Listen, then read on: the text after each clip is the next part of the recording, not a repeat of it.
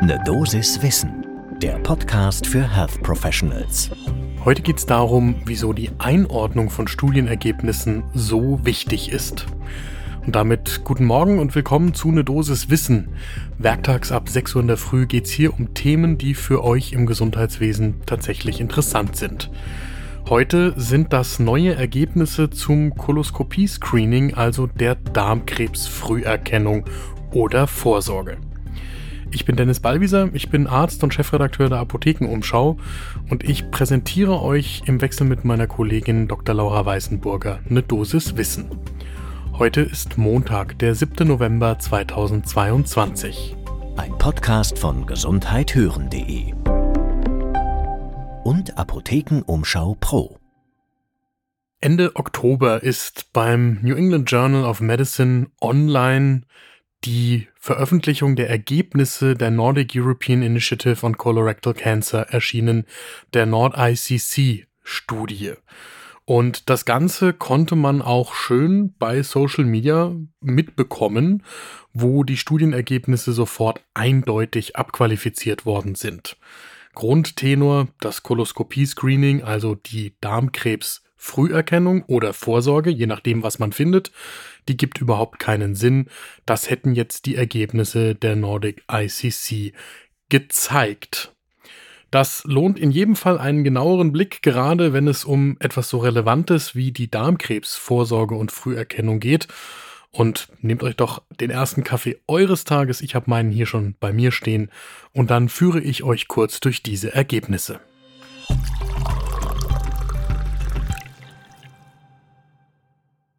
Was ist in der Nord-ICC geschehen? Die StudienautorInnen haben versucht, 85.000 Erwachsene in Polen, Norwegen und Schweden zwischen 55 und 64 Jahren zur Koloskopie zu bewegen. Dafür sind sie zwischen 2009 und 2014 angeschrieben worden und sind eingeladen worden, sich randomisieren zu lassen. Im Verhältnis von 1 zu 2 sind sie dann entweder zur Vorsorgekoloskopie eingeladen worden oder in die Kontrollgruppe randomisiert worden, die dann eben nicht untersucht worden ist. Der primäre Endpunkt war der Rückgang der Darmkrebsrate und der Sterberate durch ein Kolonkarzinom in den ersten 15 Jahren nach der Randomisierung. Jetzt liegen die Ergebnisse für 10 Jahre vor. In der Summe haben jetzt 13.000 Koloskopien stattgefunden, die zehn Jahre lang nachverfolgt werden konnten. Und das heißt, 42 Prozent der Eingeladenen haben tatsächlich die Koloskopie machen lassen. Die Ergebnisse sind auf den ersten Blick tatsächlich enttäuschend, denn die Reduktion des Darmkrebsrisikos in der Screening-Gruppe beträgt nur 18 Prozent in der Intention to Screen Analyse, also wenn man alle randomisierten Patientinnen und Patienten berücksichtigt, auch die, die nicht zur Koloskopie erschienen sind. Und dieser Nutzen, der ist bescheiden, weil damit die Number needed to invite, also die Zahl der Patienten, die eingeladen werden muss, bei 455 liegt, was den Nutzen dieser Vorsorgeuntersuchung aufgrund der hohen Kosten der Untersuchung und des großen Aufwandes insgesamt in Frage stellt. Die Senkung des Sterberisikos durch ein Kolonkarzinom betrug in der Studie nur rund 10 Prozent und das war nicht einmal signifikant. So, und deswegen muss man sich aber auch anschauen, warum diese Studie so deutlich hinter den Erwartungen auch aufgrund von Vorstudien in anderen Populationen zurückbleibt und wie man sich das Ganze erklären kann. Wir haben dazu Hermann Brenner vom Deutschen Krebsforschungszentrum in Heidelberg befragt. Der ist ausgewiesener Koloskopie-Experte.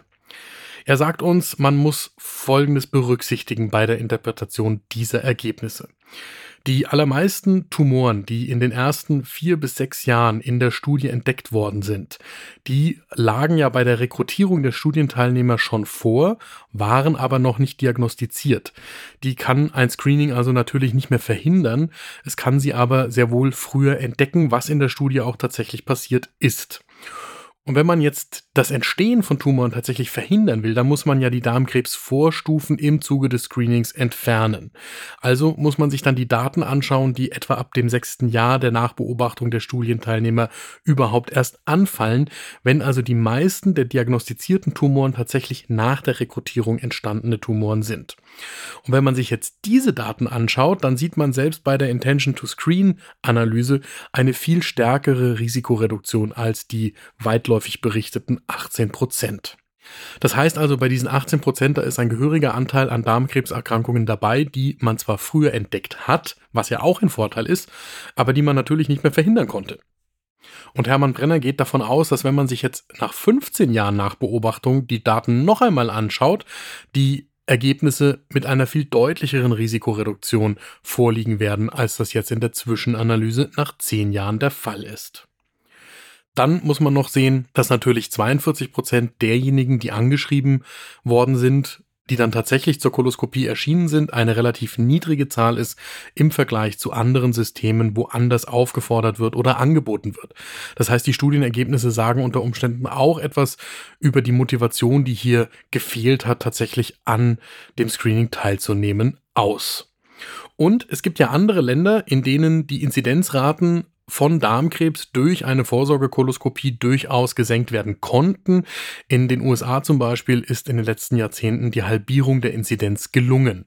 Das sind alles einordnende Informationen, die man braucht, wenn man sich diese Studiendaten tatsächlich anschaut.